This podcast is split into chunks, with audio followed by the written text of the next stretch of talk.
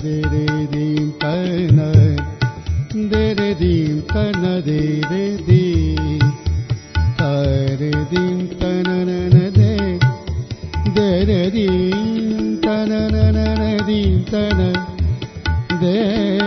दी तन दे नमस्कार। उज्यालो रेडियो नेटवर्कको कार्यक्रम श्रुति सम्वेकबाट प्राविधिक साथी सशेन्द्र गौतमसँगै म अच्युत घिमिरेको स्वागत छ।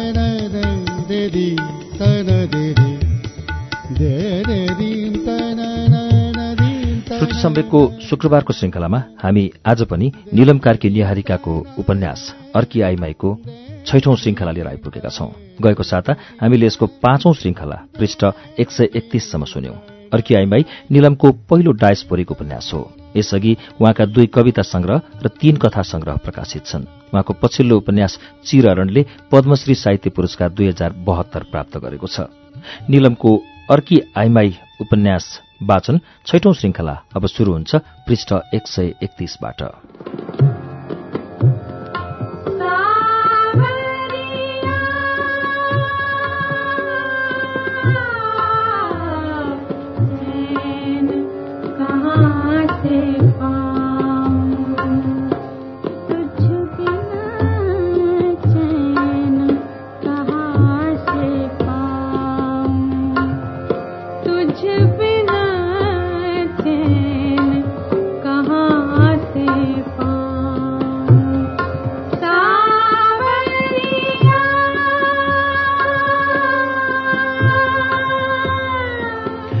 मैले अमेरिकाबाट आउन साथ भनेकी थिएँ। आमा म हजुरलाई भेट्न आएकी अलि समयसँगै बस्छु भनेर आएकी आमाले उत्तिनै खेर भनेकी थिइन्।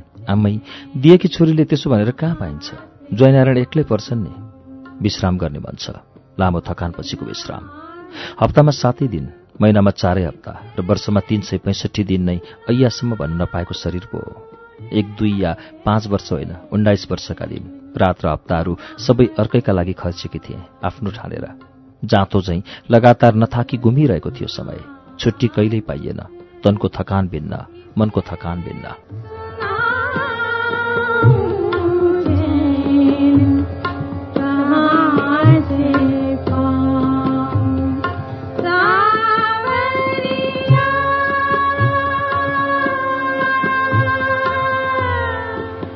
कसरी वृद्ध आमालाई भनिदिउँ उनका ज्वाइनारायण एक्ला छैनन् सबै छन् उनका।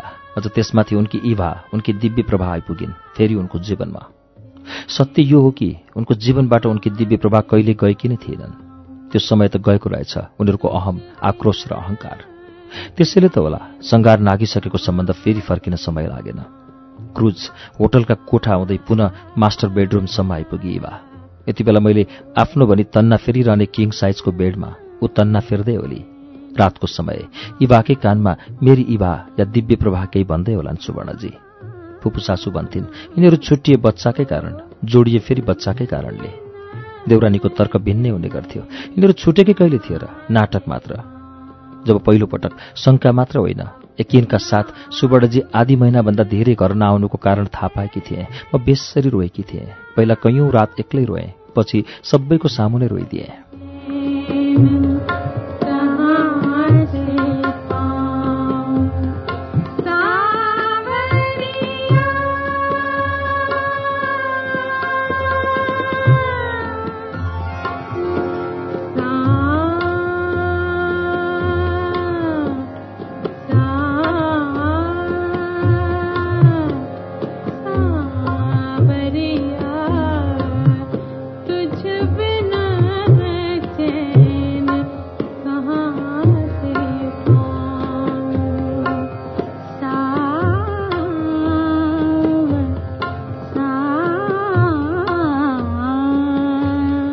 सासूले सम्झाएकी थिइन्। यसमा तिमी रुनुपर्ने कारण नै के छ र?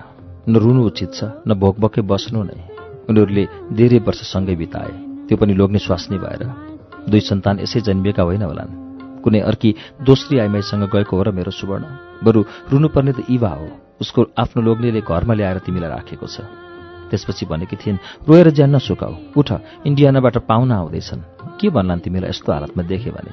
सुवर्ण मात्र दुई स्वास्नी राख्ने पहिलो लोग्ने हो र यो संसारमा? एकै घरको ओल्लो पल्लो कोठामा माथिल्लो तल्लो कोठामा स्वास्नीहरू राखेर दुई तिन चार दिन पालो गरेर बस्ने लोग्ने मान्छे हुन्छन्। तिमीलाई बिहान साँझ सौताको मुख हेरेर बस्नु परेको त छैन नि।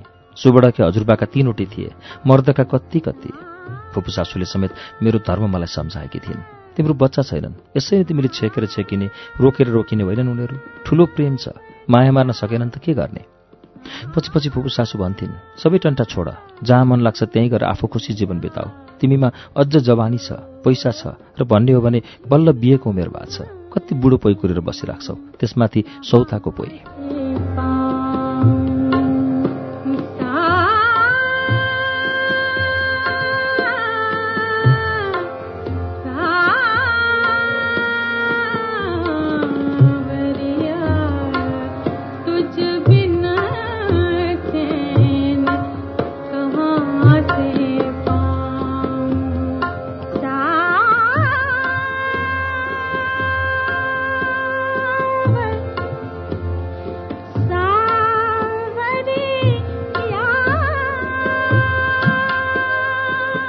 यहाँ दुई तीन स्वास्नीलाई एकसाथ अर्को लाएर हिँड्न मिल्दैन।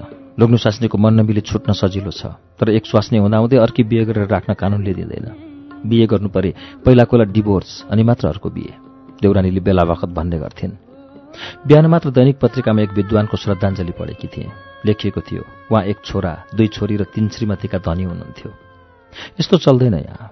मैले जाने जति श्रीमतीका धनीहरूलाई सकेसम्म सम्झने कोसिस गर्छु केही कलाकारको अनुहार केही नेताको अनुहार। केही समाजसेवीको अनुहार केही शिक्षकको अनुहार केही डाक्टरको अनुहार केही व्यापारीको अनुहार केही साहित्यकारको अनुहार केही किसान अनि श्रमिकको अनुहार केही सुनेका नाम अनि केही छापामा मात्र देखेको नाम केही आफैले चिनेको नाम।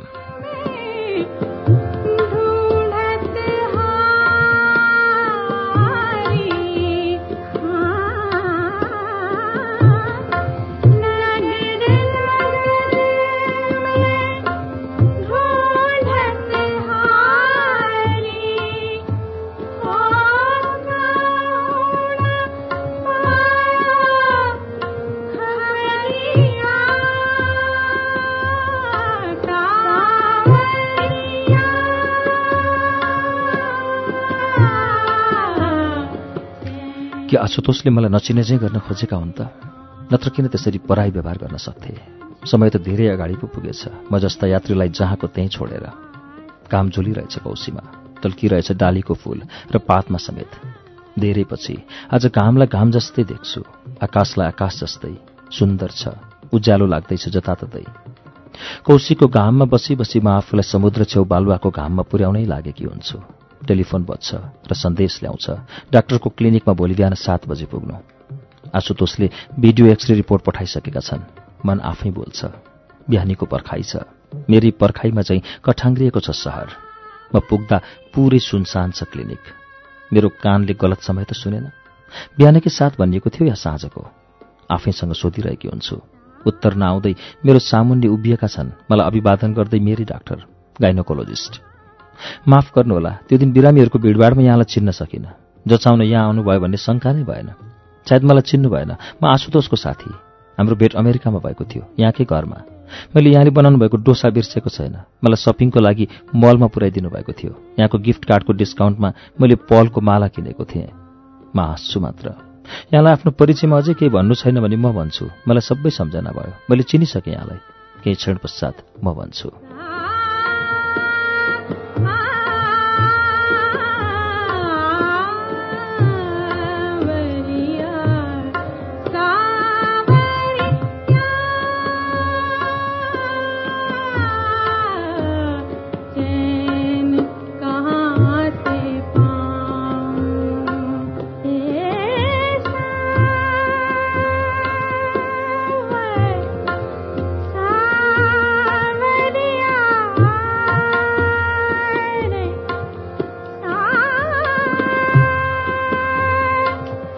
त्यो समय उनी क्यान्सास राज्यबाट नेपाल फर्कन हामी कहाँतिरबाट बाटो पारेर आशुतोषलाई भेट्न आएका थिए। सपिङ जाँदा निकै अलमलमा परेका थिए। उपहार रोज्न नसकेर उनको प्रेमिकाका लागि उपहार रोजिदिएकी थिए। मलाई सम्झना भएसम्म माला मात्र होइन होला मैले पर्फ्युम पनि त रोजिदिएकी थिएँ होइन र? मैले पूर्ण रूपमा उनलाई चिनेको प्रमाण थपेँ। उनलाई दुवै साह्रै मन परेको थियो तर यहाँलाई धन्यवाद भन्न भने वर्षौँ लाग्यो उनले थपे। मेरो स्मरण शक्ति बुढो भएछ अस्ति मैले यहाँलाई चिन्न सकिनँ। वाक्य पुर्याउन नपाउँदै म बिचैमा रोकिएँ किनकि मेरो आँखाले अर्का जोडी आँखा त्यहाँ देख्छन्। ती जोडी आँखा आशुतोषका थिए। हामी तीन मात्र छौँ सबैतिर बन्द छ सुनसान छ क्लिनिक। अब को बोल्ने कसले सुन्ने पालो पर्किए जस्ता छौँ हामी चुपचाप। त्यसपछि हाम्रो भेट नै भएन। उतै हुनुहुन्छ होइन? कहिले आउनुभयो? आशुतोषका उनै मित्रले सोध्छन्। उतै थिएँ। एक महिना जति भयो आएको। यसै भनिदिन्छु बिना हिसाब। मात्र अड्कलको भरमा। फेरि फर्कने नै होला। कहिले जाँदै हुनुहुन्छ? दस पन्ध्र दिनमा फेरि पनि यसै भनिदिन्छु बिना योजना। यहाँले उता चेकअप गराउनु भएको थियो होला नि। के त्यहाँ सबै नर्मल छ भनेन र? यहाँमा त्यस्तो खराबी आई मिन कुनै कमजोरी देखिँदैन। यस्तो केसमा हस्बेन्ड वाइफ दुवैको चेकअप गर्नुपर्ने हुन्छ अनि पत्ता लगाउन सकिन्छ। हस्बेन्डमा पनि खराबी हुनसक्छ। उहाँमा खराबी छैन। म ढुक्कसँग जवाफ दिन्छु। बाँझी म हुँ। उनी त हजुरबुवा समेत भइसके।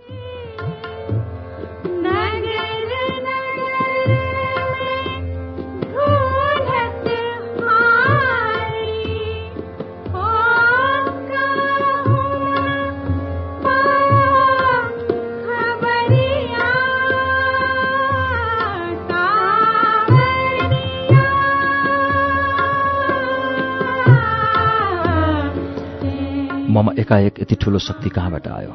म के भनिरहेछु उनीहरू सामु? किन भनिरहेछु? भनिसकेपछि मेरो कान रनक्क तातेको अनुभव गर्छु। बोलिसकेपछि केही लज्जाबोध हुन्छ। बन्दुकबाट निस्केको गोली फिर्ता गर्न नसकेको अवस्थामा हुन्छु। टाउको झुकाएर बस्छु। मेरो जवाबसँग एक हुल सन्नाटा बस्छ कोठामा।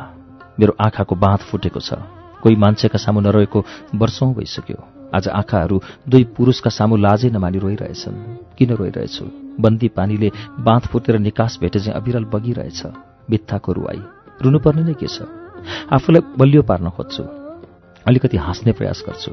डाक्टरले भनिसके ममा केही खोट छैन। अब जवाफ पर्खिबस्नुपर्ने केही रहेन। धन्यवाद भनी तत्काल विदा हुन्छु म। पाइला हतारिएका छन्। खोइ के अल्झिएर हो? म मार्बल बिछ्याएको करिडोरमै उछिटिन्छु। या ठेस लागेको हो? आफ्नै हिँडाइसँग।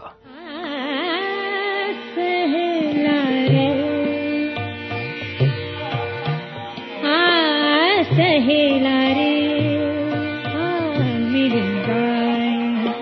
सहेला रे मेरी गाय। सहेला रे मेरी गाय। सप्त सुरण के वेद सुनाए सहेला रे आमा डिपी कस्छिन् छिटो देवघाट पुर्याइदेऊ म जस्ता त्यहाँ अरू पनि छन् कामका। बाले छाडी गएदेखिको चाहना हो मेरी आमाको। त्यहाँ गई बस्ने। अहिले झन्नै आमाको मन एकोहिएको छ। भन्छन् मलाई पुर्याइदेऊ अनि तिमी फर्किहाल। घुम्ने घुमिसक्यौ। किन बस्नु पर्यो यहाँ एक्लै? कम्तीमा दस पटक भनिसकिन् होला यो कुरा। आमाको इच्छा पूरा गरिदिने। देवघाट लगिदिने वचन दिन्छु। वचन मात्र पर्याप्त हुँदैन। तयारीमै हुन्छन् उनी। दिन निकालिसकेकी हुन्छन्। आउँदो एकादशीसम्म पुग्ने। एकादशीमा त्यहीँ नुहाउने र विधिवत बसाई थालनी गर्ने। एक आपसमा जेस्किँदा जेस्किँदै आएका फूलका लहराहरू च्यालबाट भित्र पशुलाजी गरिरहेका छन्।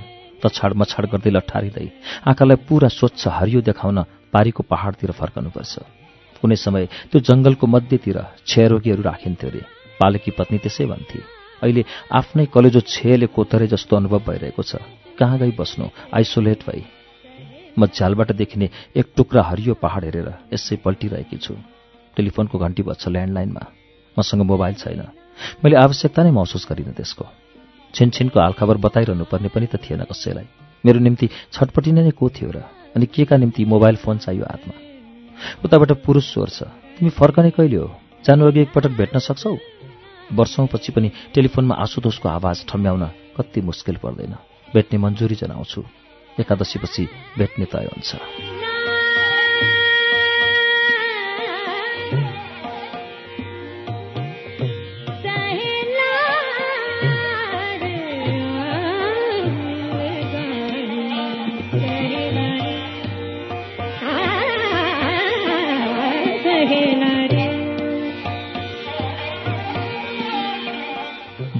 छोडेर। चराहरूले गुण छारेपछि रुख पनि बसाइ सर्नु पर्दो रहेछ। आकाशमनतिर बेग साथ उडिरहेछन् चराहरू। तछाड मछाड गर्दै थाहा छैन उनीहरूको गन्तव्य कहाँ हो। कहिले पुग्ने हुन आफ्नो ठेगानामा। सिकारीको डरले उडेका हुन् या भोजनको खोजीमा या न्यानो बासका लागि या यसै उडेका हुन् लहै लहैमा तर उडिरहेछन् निरन्तर कतै थकाइ नमारिकन। मेरी आमाले अब बाँकी जीवनको लागि गन्तव्य रोजिन्। रोजेकै ठाउँमा खुसी छन्। खुसी हुन जानेकी छन् मेरी आमाले। बरु देवघाटबाट म बिदा हुने बेला भनेकी थिएन तिमीसँग अझै बसिरहेको भए छुट्न गाह्रो पर्थ्यो मोहमा त्यति विधि बाँधिरहनु भलो थिएन। यहीँ बस्छु। अब भगवानको घरको ढोका कुरेर। उनले भित्र बोलाएपछि जाने हो। तिमी छिट्टो अमेरिका फर्किहाल्नु। जयनारायणलाई एक्लै नपार्नु। कति ढिला नगर्नु। चौरी परेका चिम्सा मसिना हातले मेरो हात समाएर अगाडि भनेकी थिइन् आमाले। अब तिम्रै लागि प्रार्थना गर्छु यहाँ बसेर। कसो नसुन्लान् भगवान्ले आफ्नो भक्तको प्रार्थना। आमा सन्तान भएर के हुन्छ? नभएर के हुन्छ? तिम्रो यतिका सन्तान भएर के भयो र?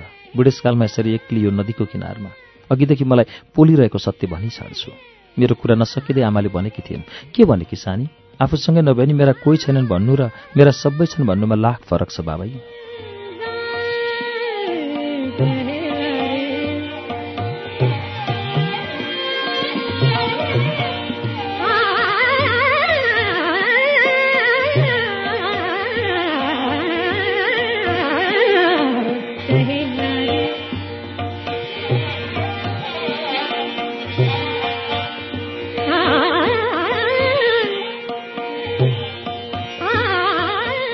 साँझको खानामा फलफुल मात्र खाएर हामी आमा छोरीसँगै सुतेका थियौँ। दुधे बालिका चाहिँ आमाको छातीमा चेपिएर निधाएकी थिएँ म। मेरी आमाको उही दुधे नानी भएर कतिन्जेल बस्न पाउँथे र हुर्किएकी उमेर ढल्किँदै गएकी छोरी जो आफू पनि सन्तोषको आमा बनोस् भन्ने मेरो आमाको कोटी कोटी चाहना छ। आमाको छातीमा चेपिँदा बाल्यकालमा पुगेँ एकाएक मनमा अनन्त आउँछ उसको सम्झना आउँछ उसको बारेमा जान्न मन लाग्छ। आमा मेरो साथी थियो नि अनन्त नयाँ गरेको नाति। मैले सोध्न नपाउँदै आमाले उत्साहित भएर भनेकी थिइन् अनन्ते करा उसको त बिजोग भयो नि। ऊ भित्रभित्र लुकेर आन्दोलनमा लागेर रहेछ। हामी के जानौँ? निधारमा लेखिएको हुन्न क्यार? क्याम्पस भर्ना भएको त थियो तर पढ्ने भन्दा भाषण गर्दै हिँड्ने गर्दो रहेछ। पछि गाउँबाटै हरायो भूमिगत भएछ। हरायो हरायो हरायो मर्दो बाँच्दो केही थाहा भएन। उसकी स्वास्नी भर्खर बिहे गरेको थियो। स्वास्नी छोडेर हराएको। बच्चा जन्मने बेला महिला समूह मिलेर अस्पताल लगे। स्वास्नी र बच्चा भेट्न आउँछ कि भनेर सैनिकले अस्पताललाई चौबिस घण्टा घेर हाली बसेका थिए। ऊ आएन आउँदै आएन। स्वास्नीलाई समेत थाहा थिएन रे। लोग्ने कहाँ छ भन्ने? अत्तो पत्तो थिएन भन्थे। थाहा थिएन भनेर सबैले पत्याए नि बर्दीवालाहरूले पत्याएनन्। सुराकी मिल्ला भनी सुत्केरीलाई नै बेपत्ता पारिदिए। सुत्केरी भएको बाइस दिनमा दुधे नानीसँग छुट्याएर लगेका। लगेको लगै पारे बिचरी फर्किएर आइन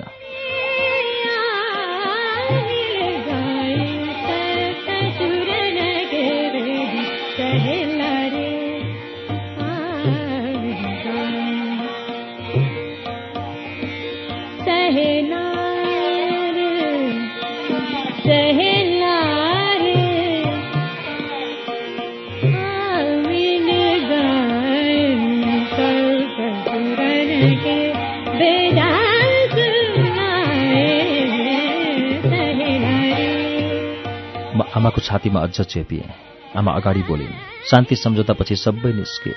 अनन्ते पनि निस्कियो। नातिनीलाई हजुरआमाले हुर्काएकी थिइन्। अनन्त केही समय बस्यो गाउँमै। सम्झौता त भयो भनेर आयो तर उसले न काम पायो न केही। जोत्न जमिनसम्म बाँकी थिएन। गरोस् के? ज्यान पाल्नै पर्यो। कमाउन विदेश गयो। त्यहाँ पनि खानु अन्डर खाएर डेढ वर्षमा फर्कियो बरा। फर्कन त जिउँदै फर्कियो तर दाहिने हात काटिएर आयो। आएर गाउँ बसेन छोरी लिएर हिँड्यो कहाँ बस्दो हो अहिले? सम्झना आउँछ। धारा थिम बाजेलाई सबै थाहा छ भन्छन्। म चुपचाप सुनिरहेकी हुन्छु। आमा निरन्तर बोलिरहेछिन्। आउँथ्यो भूमिगत हुनुअघि आइरहन्थ्यो। आमा भनी बोलाउँथ्यो। तिम्रो खबर सोधिरहन्थ्यो। सुख पाएकी ओलिन् नि भन्थ्यो। बाले फोटो देखाएको बेला भेट भए मैले चिन्ने रहेनछु भन्थ्यो हामीलाई।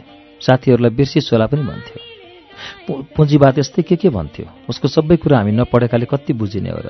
बुझिने नि बोल्थ्यो नबुझिने पनि बोल्थ्यो। मैले आमासँग सोधेकी थिएँ अनन्तकी छोरी कस्तै छ ओली मैले थपेकी थिएँ। एकपटक उनीहरूलाई भेट्न मन छ। धारातिम बाजेलाई थाहा छ होइन? खबर सोधिदिनु है आमा। ऊ मेरो बचपनको साथी त हो नि। अनन्तको खबर स्वस्तानीको कथा सुनाए चाहिँ सुनाएपछि आमा मस्त निधाएकी हुन्छन् गहिरो निद्रामा। सानो नानी चाहिँ देख्छु मेरी आमालाई निधाएको बेला।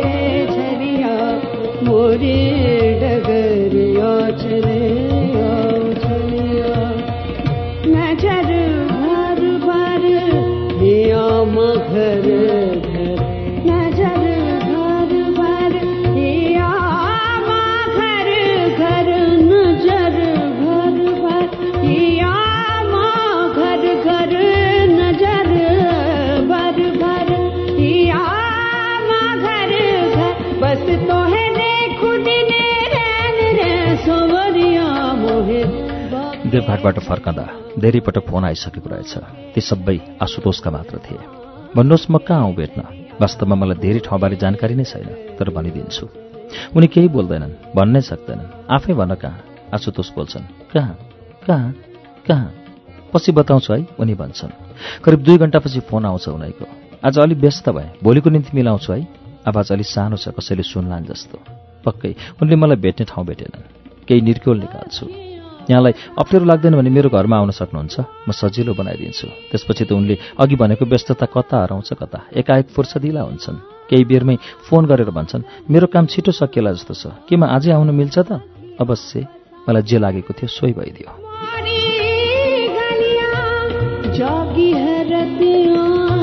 बाकी है बतियाँ।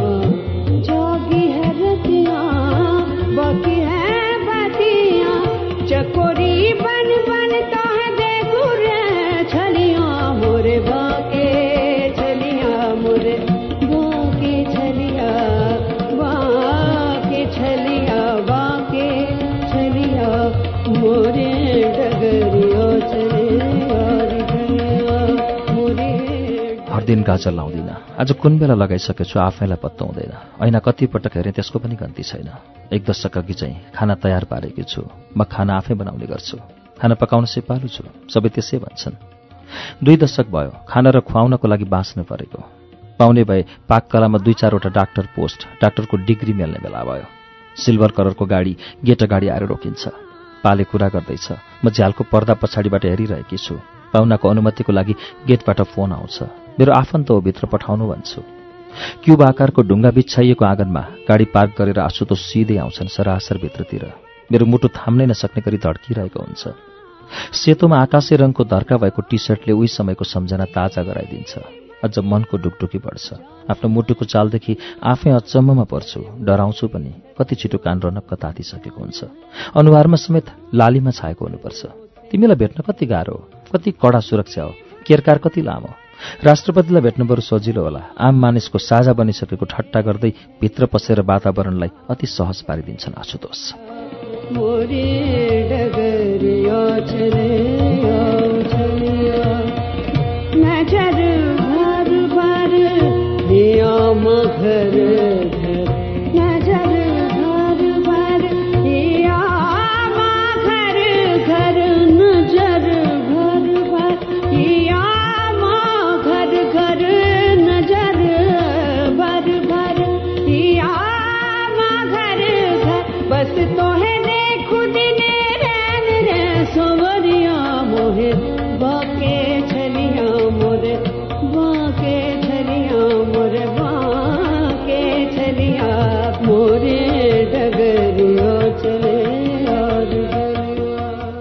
अनुहारमा उही हाँसो छ। केही दिन अघि भेटिएको आशुतोष र अहिले मेरो सम्मुखको आशुतोषमा कति भिन्नता।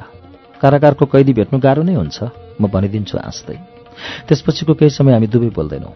भुइँतलाको ठूलो बैठकमा हामी दुई मात्र छौँ। वारिपारीको काउचमा हराएका हुन्छौँ। हाम्रो बसाई भने अन्तर्वार्ताको बसाई जस्तो छ आम्ने सामने बैठकको एकातिरको भित्तामुनि प्लान्टको लहराले पुरै ओगटेको छ। त्यो मुनतिर सुवर्णजीको जिजुबुबा अगाडिदेखिको पुस्ता पुस्ताको बडे बडे फोटाहरू छ। वंशवृक्ष छ। म सबैबारे जान्दिनँ चिन्दिनँ पनि। अन्तिमको फोटो सेन्टियागो र देवरानीहरूका छोरासम्म छ। अर्कोपट्टिको भित्तामा दुई झ्यालको बीचमा स्ट्याचु अफ लिबर्टी र आइफल टावर छन्। भित्र पस्ने बित्तिकै भित्तामा कृष्णले सुदर्शन चक्र औँलामा अड्याएको विशाल तस्विर छ। सिसाको ठूलो सोकेस तामा पित्तल र केही चाँदीका मूर्तिहरूले भरिएको।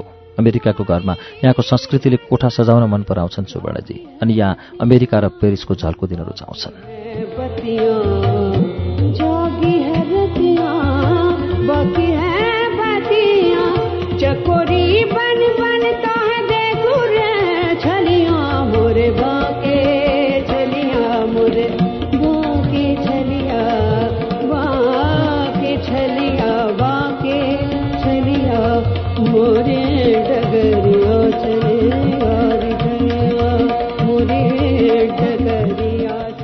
सोकेसमा बन्द मूर्तिहरू उन्नाइस वर्ष अघि यसरी नै थिए। मात्र मूर्ति सफा गर्ने सुसारी फेरिएका हुन् र केही मूर्ति थपिएछन्। तिमी उस्तै रहेछौ। आशुतोषको आवाजले म भित्ता हेर्न छाड्छु। लौरो टेक्ने भएर आउनु पर्थ्यो नि कि म ज्वाट्ट जवाफ दिन्छु। लौरो टेक्ने बेलासम्म पनि भेट हुँदैन कि भन्ने लागेको थियो। हुनुपर्ने त्यही थियो होला तर भइदिएन छ। तिमी त्यसपछि यहाँ आएनौ र? आएकी थिएँ एकपटक? अनि मलाई भेट्न चाहिनौ? भेट्न बाहन चाहिँदो रहेछ। तिम्रो बच्चा नभएकै हो त? अर्को प्रसङ्गमा आशुतोषको प्रवेश। कसले भन्यो छैन? छन्। म हजुरआमा नि भइसकेँ त।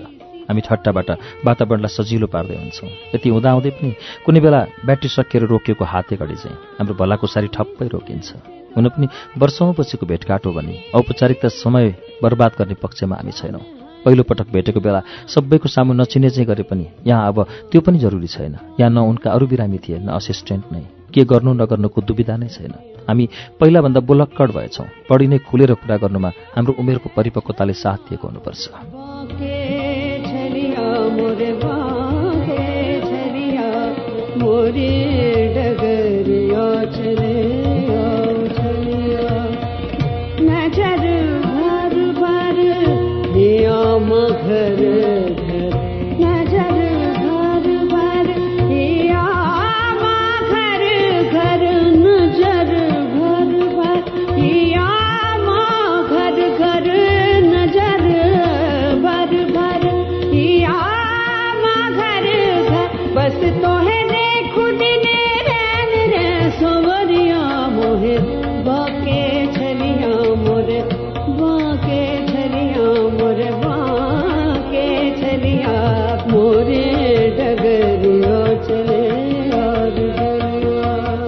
मसँग त्यो बेला सोध्न नसकेको एउटा प्रश्न छ। तिम्रो सुवर्ण अङ्कलसँग कसरी बिहे भयो? अप्रत्याशित प्रश्न आयो। म हाँस्छु कसरी हुनु? तिम्रो सुवर्ण अङ्कललाई म जस्तै कोहीको खाँचो थियो। म जस्तै जो कोही।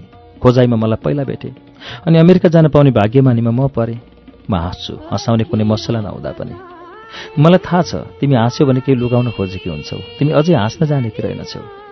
लुकाउनै पर्ने के छ? यो जीवन खुल्ला किताब बनेको छ। आवरण नभएको किताब त्यो पनि भुत्लो किताब। कल्पना गर। सेकेन्ड ह्यान्ड बुक सपमा राखेको च्यातिएको परिच्छेद हराएको किताब। गर गर कल्पना गर त्यस किताबको। हामी स्वतन्त्र गफ गरिरहेका छौँ। अति नै निकटतम मित्र भएर। तर किताब त किताब नै हो नि होइन र? त्यहाँ ज्ञान हुन्छ ज्ञानको भण्डार। अनि च्यातिएको परिच्छेद हराएको किताबले पुरा ज्ञान दिन सक्ला? त्यसपछि उनी मौन हुन्छन् केही बेरपछि म सोध्छु अनि आफ्नो के छ सुनाऊ? के छ खबर? केही छैन बाँचिएको छ। उनी परको काउचबाट अलि ओर सर्छन् म भएतिर। यद्यपि हामी टाढा नै छौँ। ठाउँ फेरेर बाँचेको प्रमाण दिन आफ्नो मुभमेन्ट देखाएको कि क्या हो तिमीले? उनी मेरो कुरामा हो भन्ने स्वीकारमा आँखा बन्द गरेर टाउको हल्लाउँछन्। मुसुक्क हाँस्छन् पनि। मेरो मतलब यहाँको परिवार वाइफ किड्स ए तीन छोरी छन्। यति बिस्तारै बोल्छन् कि म उनको जवाफ नसुनु र दोहोऱ्याएर पनि नसोधौँ। कति छोरी? म पुनः सोधिदिन्छु चर्को गरी। तीन अझै पनि बिस्तारै भन्छन्। तीन छोरी म खित्तिएर हाँस्छु। तीन छोरी अलिक कम भएनन् र भने पुनः मेरो हाँसो उनी मौन म नै बोल्छु। फेरि छोरा छोरा भन्दा भन्दै दुई नागेर तिन पुगेका होलान् नि बिचरा। तर छोरा भएन? हेर यो पढे लेखेको मान्छेको टाउको मान्छेको गुदी शिक्षित मान्छेको सोचाइ मलाई चोच चोच गर्न मन लाग्छ।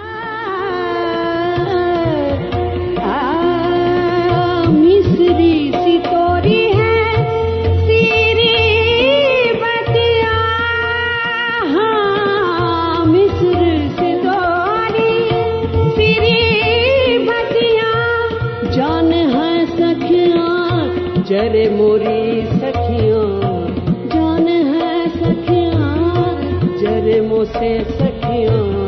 अंजुरी भर भर मोरे बाके बाके म हाँस्न बन्द गरेर आफ्नै टाउकोमा हात लगाइ बस्छु। संस्कार छामे झैँ छाम्छु आफ्नो पुरपुरोमा। मौनता मौनता। त्यसपछि उनी केही बेर बसेर क्लिनिकबाट फोन आयो भन्दै जान्छन्। इमर्जेन्सी केस आयो रे। जानु अघि कफी पिउँदै भन्छन् तिमीलाई अप्ठ्यारो पर्दैन भने म भोलि आउन सक्छु? भनिदिन्छु यसपटक म एक्लै आएकी छु।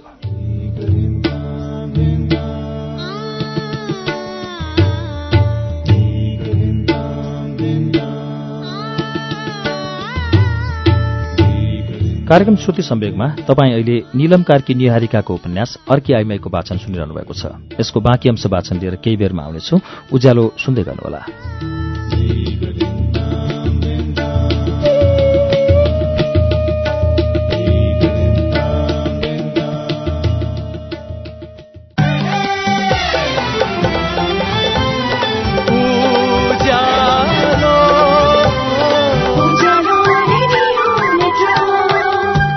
सीधा कुरा प्रश्न विचार। Ujyaalo radio network.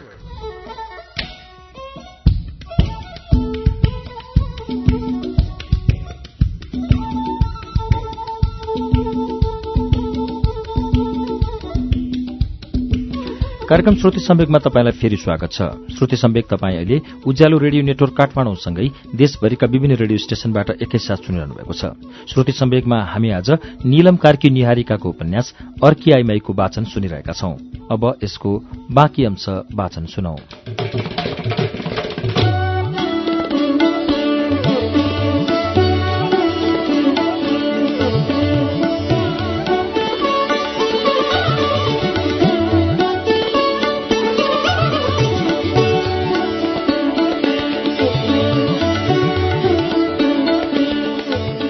बिहान आउनु थियो भइदियो।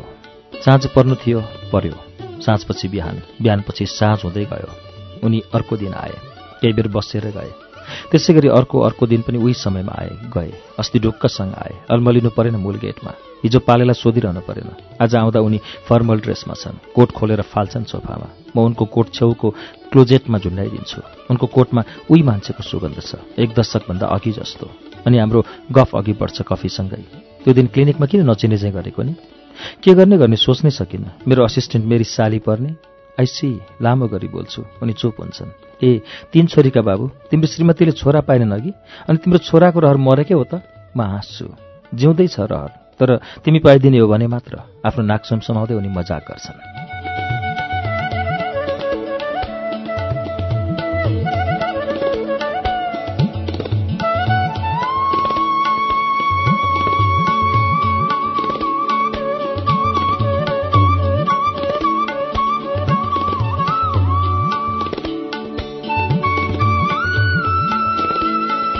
अब त्यो उमेर कहाँ रहेर? बिचरा म। छोरा पाउने रहर मात्र भयो हजुर रहर मात्र। मजा कति भयो। अब छाडिदिउँ यस्ता कुरा। यदि यो सबै सत्य भइदिएको भयो भने सोचिरहेछु म। नसोच धेरै सोच्नुहुन्न। कपाल फुल्छ। केस पाक्छ भनेको के? ए यसै सेतै पो भइसकेछौ जवानीमै। कहाँ छ जवानी? कहाँ जवान छु? बुढो भए नि। उनी उसै गरी नाकसुम सुमाउँछन् लोग्ने मान्छे कहिल्यै बुढो हुँदैनन् रे म भन्छु। तरु तिमी धेरै फरक भएछौ। यसरी खुलेर कुरा गर्ने हँसी मजाक समेत गर्ने भएछौ। खुसी लाग्यो तिम्रो जिब्रोले बोल्न जानेछ। अब जिब्रो मात्र होइन मन पनि बोल्छ हृदय पनि। सधैँ उस्तै रहन रहेछ दिन। मनको प्रतिनिधित्व गर्छ नि आवाजले। सबै कुरा परिस्थिति हो रहेछ। कतिसम्म लाठी भइरहनु? आवाज बिहे खुसी लाग्यो आवाज पाएकोमा। उनले भने भन मैले आवाज पाएको यो खुसीमा के खान मन छ? खान होइन आज पिउन मन छ। कुन ड्रिङ्क्स लिन्छौ? यहाँले जे पिलाउनुहुन्छ। तर मार्ग्रेटा यहाँले राम्रो बनाउनुहुन्छ भन्ने लागेको छ। हामी दुवै हाँस्छौँ सम्झिरहेछौ अहिलेसम्म? सम्झिरहन्छु। तर ती हर पलहरू त्यो हर समय अझ बढी सम्झन्छु। हामीले मटाल बिचमा बिताएको समय सधैँ सम्झन्छु। जुनले रातले आज ताजा बनाउँछ सम्झना। पोखरी होस् वा फेवाताल या खोला स्विमिङ पुल जमेको पानी देख्दा समेत ताजा भएर आउँछ सबै। भर्खरै भएको सब पौडिएर चिस्सै निस्कँदैछु भन्ने लाग्छ। के तिमीले बिर्सन सकेकी छौ त मटाल बिचको त्यो समय? जवाफमा केही बोल्दिनँ म। चियर्स मात्र गर्छु। गिलास ठोकिएको आवाज आउँछ।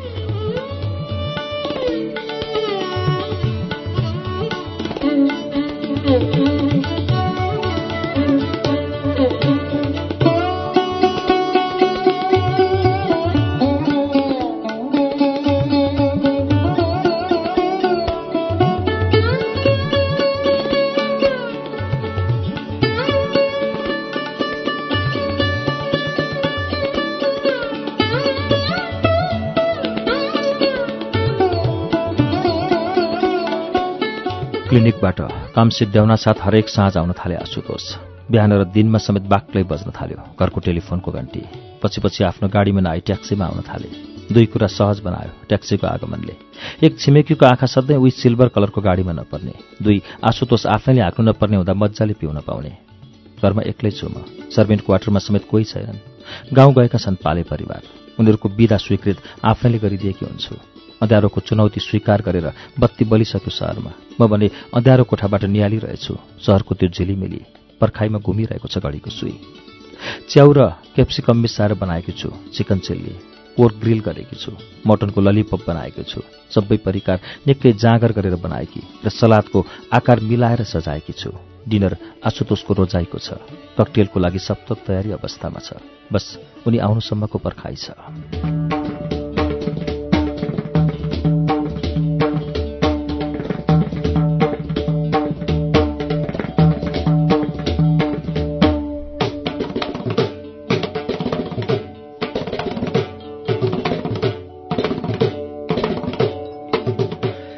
मस्तिष्कमा मटाल बीचको सम्झना झन् ताजा भएको छ। उनी सम्झन्छु भन्छन् मेरो मनमा पनि बाक्लै आउने गरेको हुन्छ मटाल बीच। पछि पछिको समरमा मटाल बीच गएका बेला पुनरावृत्ति दिन्थ्यो त्यसैले त त्यसपछि त्यो स्लो रिभरमा कहिले पनि तैरिन। आशुतोष अमेरिकाको घरमा पाहुना भएर पुगेका थिए। ठूलो भान्जा भर्खर भर्खर आफ्नो पार्टनरसँग बाहिर बस्न थालेकाले। उनको कोठा रित्तो थियो। उही ठूलो भान्जा जसको कोठामा पस्न सुरु सुरुमा मेरा खुट्टा लगलग काँप्ने गर्थे। आशुतोष आफ्नो ट्रेनिङको समय तीन महिना आठ दिनसम्म उनी ठूलो भान्जाको कोठामा पाहुना बनिरहे। सुवर्णजी एक व्यापारी। उनलाई जोड घटाउ राम्रै थाहा छ। नेपालको राजनीति र परराष्ट्रमा राम्रो पहुँचवाला मान्छेको छोरालाई त्यसरी सत्कारमा साथ रा घरमा राख्नु त्यही जोड घटाउकै कुनै अङ्कभित्र पर्दो रहेछ। सुवर्णजी अति सतर्क थिए अतिथि सत्कारमा। आशुतोषको सत्कारको सम्पूर्ण जिम्मा मलाई दिएका थिए। राम्रो ख्याल राख्नु जे भन्छन् सहयोग गरिदिनु। कम्प्लेनको कुनै बाटो रहन नदिनु यसरी बताएका थिए। आशुतोषलाई बिहानै ट्रेनिङमा जानुपर्थ्यो। उनलाई ड्राइभ गरी पुर्याउने जिम्मा मेरै थियो। घरमा कोही उठेका हुँदैनथे म उनलाई पुर्याएर फर्किँदासम्म।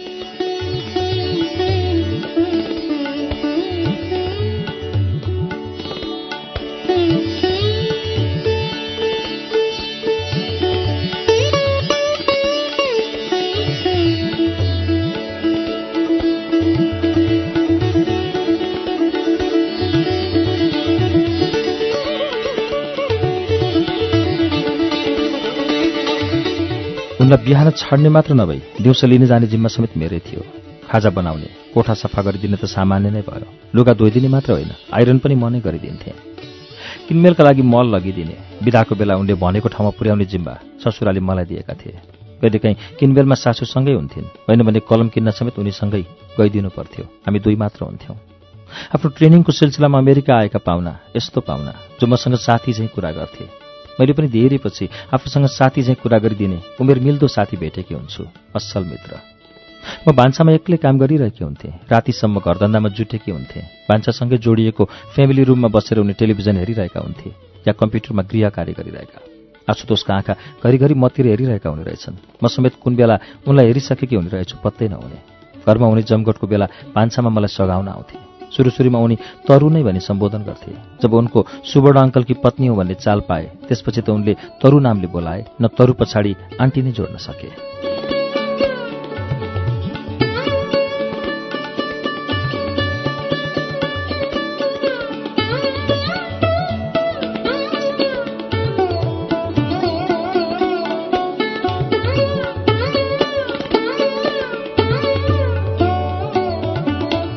आशुतोष पाहुना भई बसेको बेला सुवर्णजीको प्राय बाहिर बाहिर नै काम परिरहेको थियो।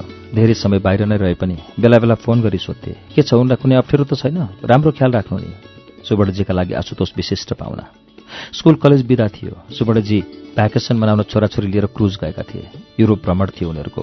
देउरानीले बाँकी सपरिवार मटाल बीच गई बस्ने योजना बनाइछन्। दुई रात त्यहीँ बस्न केही खानेकुरा पकाएर आइस बक्स र पकाउने केही सामान डेक्चीमा कोचेर हामी लाग्यौं मटाल बीचतिर छब्बिसजनाको समूह थियो।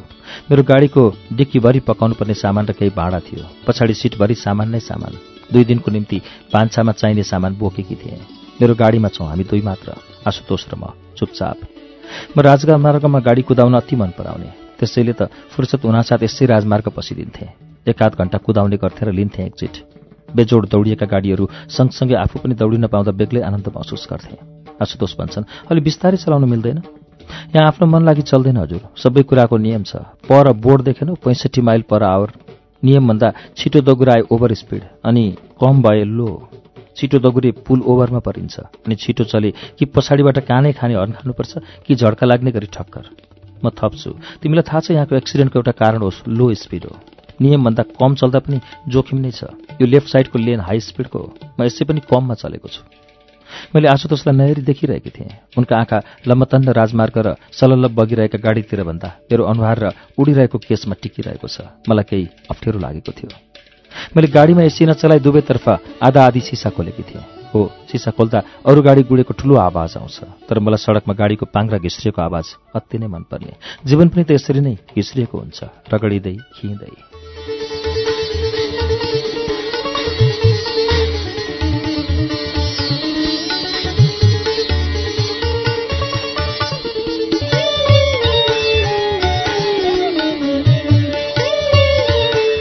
श्रुति सम्वेगमा निलम कार्की निहारिकाको उपन्यास अर्की आइमाईको छैठौं श्रृङ्खला हामीले आज पृष्ठ एक सय बाहन्नमा ल्याएर रोकेका छौं। अर्को साता अर्की आइमाईको सातौं श्रृङ्खला सुन्नेछौ पृष्ठ एक सय त्रिपन्नबाट। निलम कार्की निहारिकाको उपन्यास अर्की आइमाईको वाचन तपाईँलाई कस्तो लाग्दैछ हामीलाई प्रतिक्रिया दिनुहोला। हाम्रो ठेगाना S H R U T I Shruti at UNN dot com dot NP